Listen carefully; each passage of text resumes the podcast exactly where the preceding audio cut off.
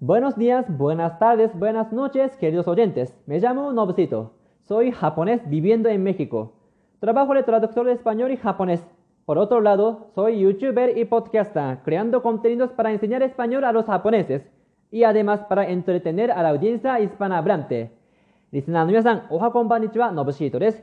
私はメキシコ在住の日本人で、普段は日本語とスペイン語の通訳をしております。その一方で、YouTube や Podcast を通じて、ス ペイン語を勉強されている方向けのコンテンツを作っていたり、スペイン語圏の方向けのコンテンツも同時に作っております。¿Qué te cuentas, tío? Y tía, deseo que hayas encontrado algo que te vuelva loco en la cuarentena. A mí me flipa escuchar los programas de radio de mis actrices de voz favoritas.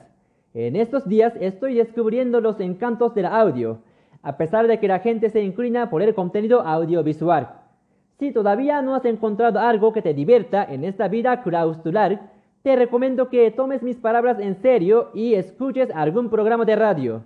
Me parece genial que dejes que tus ojitos descansen un ratito. 皆さんお元気でしょうかお家の中で楽しめること何か見つけましたでしょうか私はですね、最近声優さんのラジオを聞くことにハマっております。えー、まあ、最近はね、えー、動画が主流かと思いますけども、まあ、たまにはね、えー、耳だけで楽しむコンテンツ、ラジオなんか聞くのがとってもいいかなというふうに思います。えまあ、目を休めるっていう意味でも、えーぜひ、えー試してみてください。Bueno, en el día de hoy vamos a tratar un tema muy típico de la cultura japonesa. Me atrevo a decir que este es un orgullo nacional. El tema de hoy es la cultura del anime y el manga. Para quienes no conocen estos términos voy a añadir explicaciones. El anime es un género de dibujos animados que inventaron en Japón. A estas alturas puedes encontrar algún anime en cualquier país. Debes de conocer Dragon Ball o Supercampeones por lo menos. El anime se hizo uno de los símbolos de Japón. Es tan popular que me da la sensación de que el anime puede comerse el mundo. 今回は日本を代表する文化の一つであるアニメや漫画の文化を、えー、紹介したいと思います。 えーとですね、まあ、アニメに関して言うと、もう世界中に広まっていますよね。例えば、ドラゴンボールやキャプテン翼あといった有名な作品であれば、本当にどこの国でも見ることができると知っていると思います。えー、なので、もう日本のね、一つのシンボルといっても過言ではないんじゃないでしょうか。Por otra parte, el manga también caracteriza la cultura del país del sol naciente. Sin embargo, no tiene nada que ver con la prenda de vestir, ¿eh? Este es un sustantivo masculino y significa un cómic de origen japonés. La historia de muchos animes se originó en su propio manga, de ahí que haya personas que asimilan el manga al anime. Sea lo que sea, ambas cosas representan nuestro país. えー、続いて漫画の方ですけれども、えー、漫画の方もそうですね、世界中でも大人気、えー、ですよね。 えー、まあ、漫画とアニメをね、同一、同一視している方もね、外国人も多いかなっていうふうに思います。というのもやっぱりね、えー、漫画原作でアニメになっている作品もたくさんありますから、えー、そこでね、漫画とアニメの境界線ってものはね、えー、外国ではあまりないのかもしれませんけども、いずれにせよですね、え、漫画もアニメも、え、今や世界を代表する日本の文化ということはあ間違いないでしょう。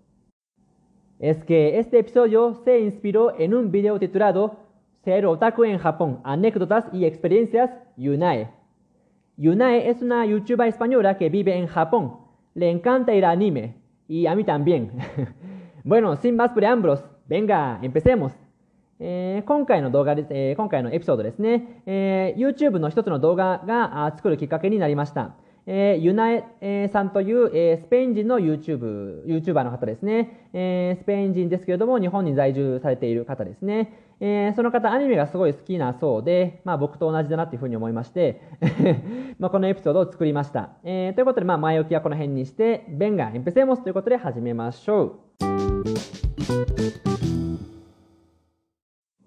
Para empezar, me gustaría aclarar la definición de la palabra otaku. ¿Qué es otaku? Si la buscas en internet te darás cuenta de que se define de múltiples maneras. Entonces, voy a imitar la forma de explicarla de Yunai.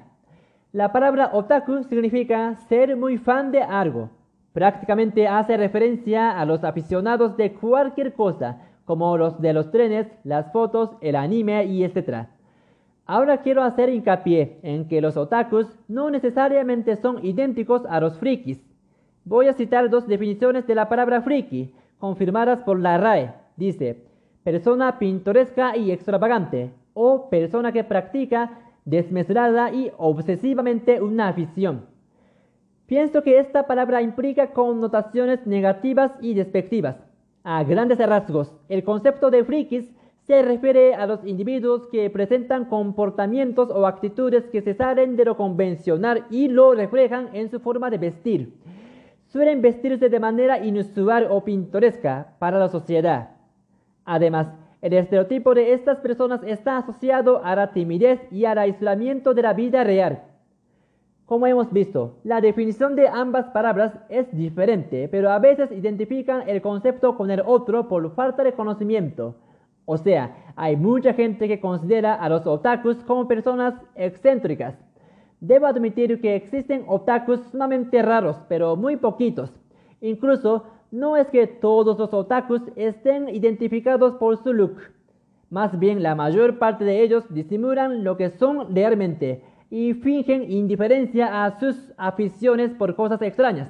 A mi parecer, aún los otakus estamos mal vistos en la sociedad me consta que unas cuantas imágenes muy, muy exageradas sobre los otakus originan este malentendido.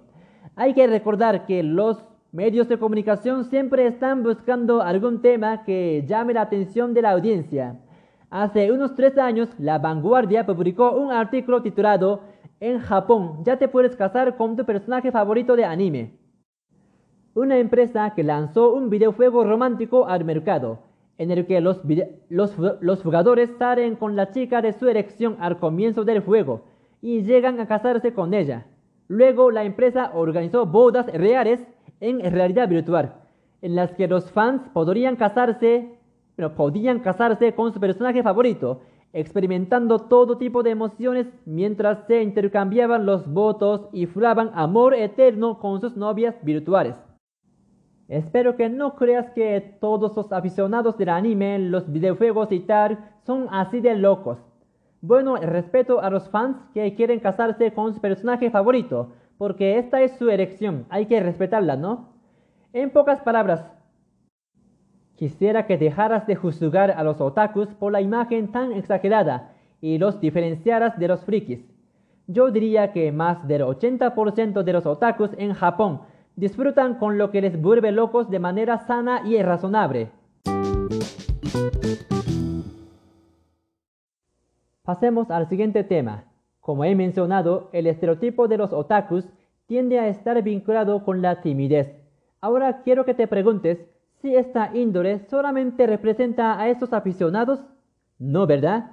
Porque la timidez es un adjetivo muy trillado al describir las características de los japoneses.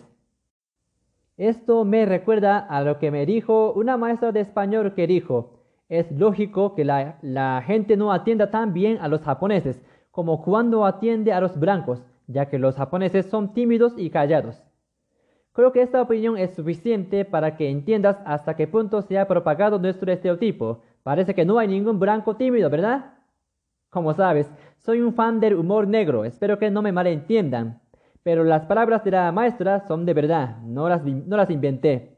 Bueno, volveremos al tema. Creo que cuando los extranjeros describen a los otakus, se confunden entre sus estereotipos y los del resto de los japoneses. Mientras que no entiendas a fondo la índole de los japoneses normales, no podrás describir correctamente a los otakus. Tienes que enterarte de que culturalmente somos muy diferentes de la gente de los países de habla hispana puede que las personas sean tachadas de extrovertidas en la sociedad japonesa, aunque los hispanohablantes consideran a las mismas personas como tímidas. Hay que reconocer que hay una discrepancia notable entre nuestro sentido común. Los hombres japoneses no solemos piropear a las chicas en la calle, ni eso simboliza a los hombres más sociales. Por fin, llegamos a la última sección del episodio. La española del video comenta que Japón es un paraíso para los otakus. Puedo salir con la camiseta de mi personaje favorito de anime. Su amiga que la acompañó también coincide en su punto de vista. Si te digo la verdad, lo que dijeron ellas sería difícil de digerir para mí. Digo, no niego su opinión y respeto su forma de ser. Absolutamente no hay ningún problema si llevas la ropa que quieras al salir. En ese sentido tienes carta blanca, pero seguro que la gente que te ve en la calle te relaciona con los estereotipos de frikis. O sea, puede que te juzguen como una persona rara, tímida o un poco antisocial. Bueno, ¿qué más da? ¿Qué hay de malo en eso? Pues no está mal la verdad. Si quieres, hazlo como quieras. Sin embargo, no mucha gente es tan valiente como Yunae. Por eso hay muchos japoneses que no actúan así. O sea, tienden a disimular sus inclinaciones por algo inusual a pesar de que sea muy fan de eso, porque no quieren ser juzgados como otakus o frikis. No se atreven a ser tal como son verdaderamente para minimizar los riesgos de que les miren con una mirada rara. Para que te hagas una idea, perdón, para que te hagas una idea, Japón frecuentemente se describe como una nación homogénea. Si te comportas de manera diferente al resto de tus compañeros, serás un foco de atención y posiblemente se mantengan ajenos a ti por el simple hecho de que tú eres tachado de un bicho raro. Siempre hay que ir con cuidado. Pues sinceramente me parece que esta tendencia es un disparate. No me gusta nada, pero la verdad es que requiere esfuerzo excesivo para ser diferente en Japón, debido a esta presión social. Entonces, la mayoría de los otakus escogen la posición menos arriesgada y se hacen los normales. Para que los otakus abiertos como Yunae, Japón será un país paradisiaco, pero la sociedad sigue siendo intolerante con estas culturas anormales para los otakus discretos. Desde hace siglos se lleva debatiendo sobre si deberíamos desvelar nuestra pasión por el anime y el manga, entre otras cosas. Obviamente tú puedes decidir eso. Bueno, eso sería todo. Voy a dejar este episodio aquí. Espero que les sea útil y hayan disfrutado. Recuerda que enseño español en varias plataformas como YouTube y Twitter. Si te entran ganas de aprender, visítalas para mejorar tu español. Les doy las gracias por escucharme y si te gustan algunos de mis contenidos, me gustaría que dejaras tus comentarios y los compartieras con tus amigos. Este canal es bastante joven y tiene poquititos oyentes. Entonces necesito que me eches una mano, ¿vale? Perfecto, voy a terminar este episodio. Nos, nos vemos en el próximo episodio de Spanish No Podcast. Chao, chao.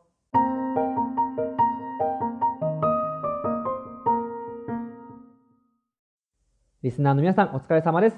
ここからは本日のテーマに出てきたキーフレーズを6つ振り返っていきましょう。まず6つのキーフレーズを一度に見ていきましょう。クラウストラル、hacer referencia, me consta que, ser tachado de, es difícil de digerir, ケマスダ。この6つですね。では順に見ていきましょう。まずは、クラウストラルですね。意味は、修道院のような、もしくは修道院のといった意味の形容詞になります。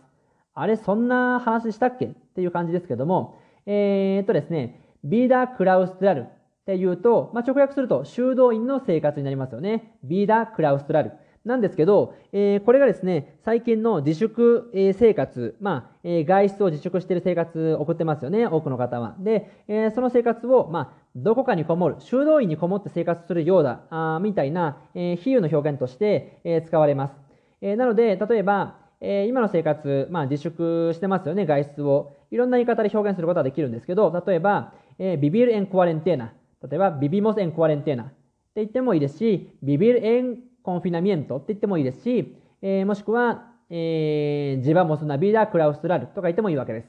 えー、修道院のような生活を送っている。つまり、えー、外出を自粛する生活を送っているっていう意味ですね。まあ、ちょっとテクニカルな言い方ですけど、えー、ネイティブで使っている人がいたので、えー、ちょっとね、紹介しようと思いましたと。えー、ぜひ置き換え表現として使ってください。えー、二つ目のキーフレーズ見ていきましょう。はい、二つ目はですね、hacer referencia ですね。意味は言及する、参照する、えー、そういった意味合いです。同義語は referir、mencionar にあたりますね。えー、これはシンプルですけども、汎用性が高い表現かなというふうに思います。ぜひね、えー、同義語の置き換え表現として使ってみてください。えー、使い方もね、hacer referencia、あ、えもしその後に、え目的語というか、え置くのであれば、hacer referencia あというふうに前置詞のあがつきますので、そこだけ注意してください。えそして3つ目のキーフレーズ見ていきましょう。me consta que 意味は私にとっては何々であるという意味ですね。えー、同義語を見ていきましょう。同義語は estoy seguro de que, estoy convencido de que に当たります。まあ、こういうふうにね、同義語を見ると分かりやすいかと思います。一見ね、私にとっては何々であるみたいなね、日本語の意味、まあ、えー、訳し方は難しいんですけどね、えー、こういう、なんだろう、訳で見ると難しいんですけど、同義語、えー、シノニモで見ると、えー、分かりやすかったりします。まあ、エストイセグロでけ、えー、の置き換えで使えるんだなというふうに思ってください。なので、例えば、えー、例文一つ挙げておくと、Me consta que los mexicanos son locos del picante y los dulces ですね。えー、メキシコ人が、えー、辛いものと甘いものに目がないということは、あ私にとって明らかであるといった表現ですかね。Me consta que los mexicanos son locos del picante, los dulces ですね。えー、つまりこれを、えー、置き換えることもできるわけです。えー、estoy seguro de que los mexicanos son locos del picante y los dulces こういうふうに置き換えも可能なわけです。えー、め、め、えー、すみません。me consta que、え、は、まあ、文語的なね、えー、フレーズに聞こえるかもしれませんが、口語でもね、使うんで、えー、ぜひね、覚えておきましょう。えー、ネイティブにね、えー、言われることもあるでしょうから、えー、聞き取れるように、理解できるようにしておきましょう。メコンスタケですね。えー、で、四つ目いきましょう。セールタチャードで、何々だとみなされる。もしくは、何々だと判断される。えー、っていうフレーズですね。えー、同義語は、セールフスガードコモですかね。まあ、セールフスガードコモ。えー、こちらの方が直訳感がある表現ですね。逆に、えー、キーフレーズのセールタチャードでは、直訳だと意味がちょっとわかんないと思います。えー、というのも、タチャールっていう動詞はですね、えー、まあ、ここでは過去分詞形になってますけど、タチャール、タチャードですけども、えー、動詞タチャールはですね、文字など、まあ、書いてある文字などを打ち消し線で消すっていう意味を持ってます。要は、まあ、なんか書いてあったら、えー、ピーって、えー、これ違いますよってね、打ち消し線で消すことあるじゃないですか。えー、そういうのをタチャール、まあ、もしくは、そうですね、タチャールするって言うんですけど、えー、タチャールするっていうかタチャールって言うんですけど、えー、それのね、過去分詞形タチャードなんで、一見ね、セールタチャードでって言われても、えー、一見意味はわかんないですよね。直訳では意味が取れないんですけども、えー、実際の意味は先ほど言った通り、何々とみなされる、何々と判断されるっていうふうになります。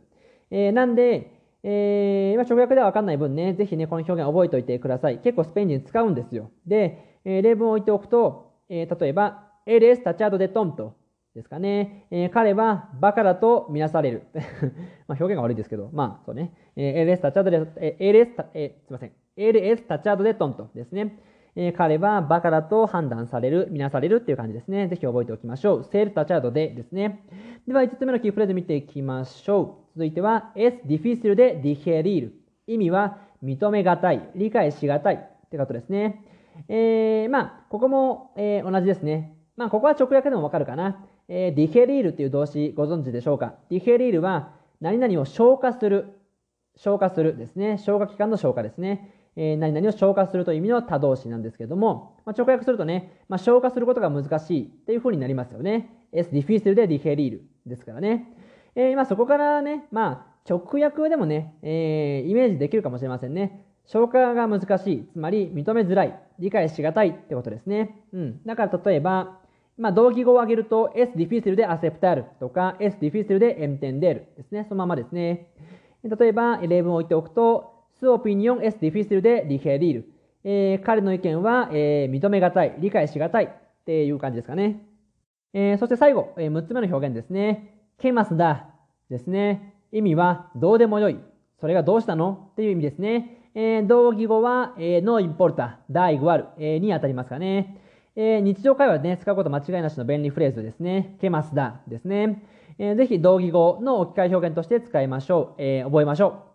まあ、先ほどの no importa, da igual。まあ、これもね、よく使う表現なんで、これだけでね、乗り切ってもいいんですけど、けますだ、みたいなね、他の表現もぜひ覚えて使ってみてください。え、ただね、けますだってね、ちょっとね、えー、なんだろうな、交互的なニュアンスが強いんで、えー、親しい間側の人に使うようにしましょう。えー、まあ、言い方によってはね、ちょっとね、えー、トゲのある表現にもなりかねないので、例えば、けますだってね、例えば上司とかに使うのはちょっとあんまりよろしくないですよね。それが何って感じになっちゃいますから、あの、まあ、ちょっと使うシチュエーションはちょっとね、親しい間柄に、えー、してほしいですけども、えー、ぜひ覚えて使ってみてください。けますだですね。例えば例文置いておくと、サービスケテル,ミネデベルトダサステンパラダステフェゴレトロノス。じゃのワイナだけディベルタンエンラクワレンテナ。けますだブスカオトラセリエケテーブルブロコ。ですね。テーブルバロコですね。えー、まあ、意味を言っておくと、えー、えー、っと、まあ、なんだ？Fuego de Tronos。あれか。ゲームオブスローンズですかね、英語で言うと。ゲームオブスローンズ、えー、全部見終わっちゃったよと。えー、全部見終わっちゃったから、もうすることないよっていう人に対して、まあ、それがどうしたの？みたいな。えー、他の、他のシリーズでも探せば、他のドラマでも見ればいいんじゃないの？みたいな感じですね。すみません。フエゴレトロノスってね、結構ね、スペインで大人気なんですよ。まあ、世界中で人気なのかもしれないですけど、僕見てないんで、あの、ちょっと疎いんですけど、ちょっとね、えー、よく見る、よく見るというか、よくスペイン人かな聞くんで、フエゴレトロ、フエゴレトロノス、ゲームオブスローンズって名前聞くんで、ちょっと入れてみました、例文にね。えー、ケマスダ、えー、ぜひ覚えて使ってみてください。ということで、6つの表現の紹介でした。最後にね、もう一回振り返っておくと、クラウストラル、hacer referencia, me consta que ser tachado de es difícil de digerir, que más da この6つですね。まあ、ちょっと駆け足の解説になりましたけども、えー、ぜひぜひ、えー、このね、えー、スクリプトとキーフレーズの紹介の PDF をね、え用意しているので、ちょっとね、それもね、え早く公開できるように、え動いていきます。えということで、え今回も、えポッドキャストを聞いてくださってありがとうございます。えー YouTube や Twitter、そして Podcast の方でスペイン語をね、えー、教えさせていただいておりますので、えー、役に立ったと思いましたら、あもしくはあぜひ応援したいと、こういう活動を応援したいと思ってくださる方がいらっしゃいましたら、ぜひ、えー、SNS でしたら、例えば、えー、いいねだったり、リツイートだったり、えー、ポッドキャストの方でしたら、まあ、星5の高評価とかね、コメントをぜひ残していってください。えー、結構ね、そういうのが本当にえー、励みになりますので、ぜひぜひ応援する気持ちがもし、もしありましたら、ぜひそういった、えー、行動に、えー、変えていただけますと、ぜひ、えー、なんだろうな、嬉しいなというふうに思います。えー、長々と話してきましたが、以上でございます。Entonces, muchísimas gracias por escucharme y nos vemos pronto. Adiós. Chao, chao.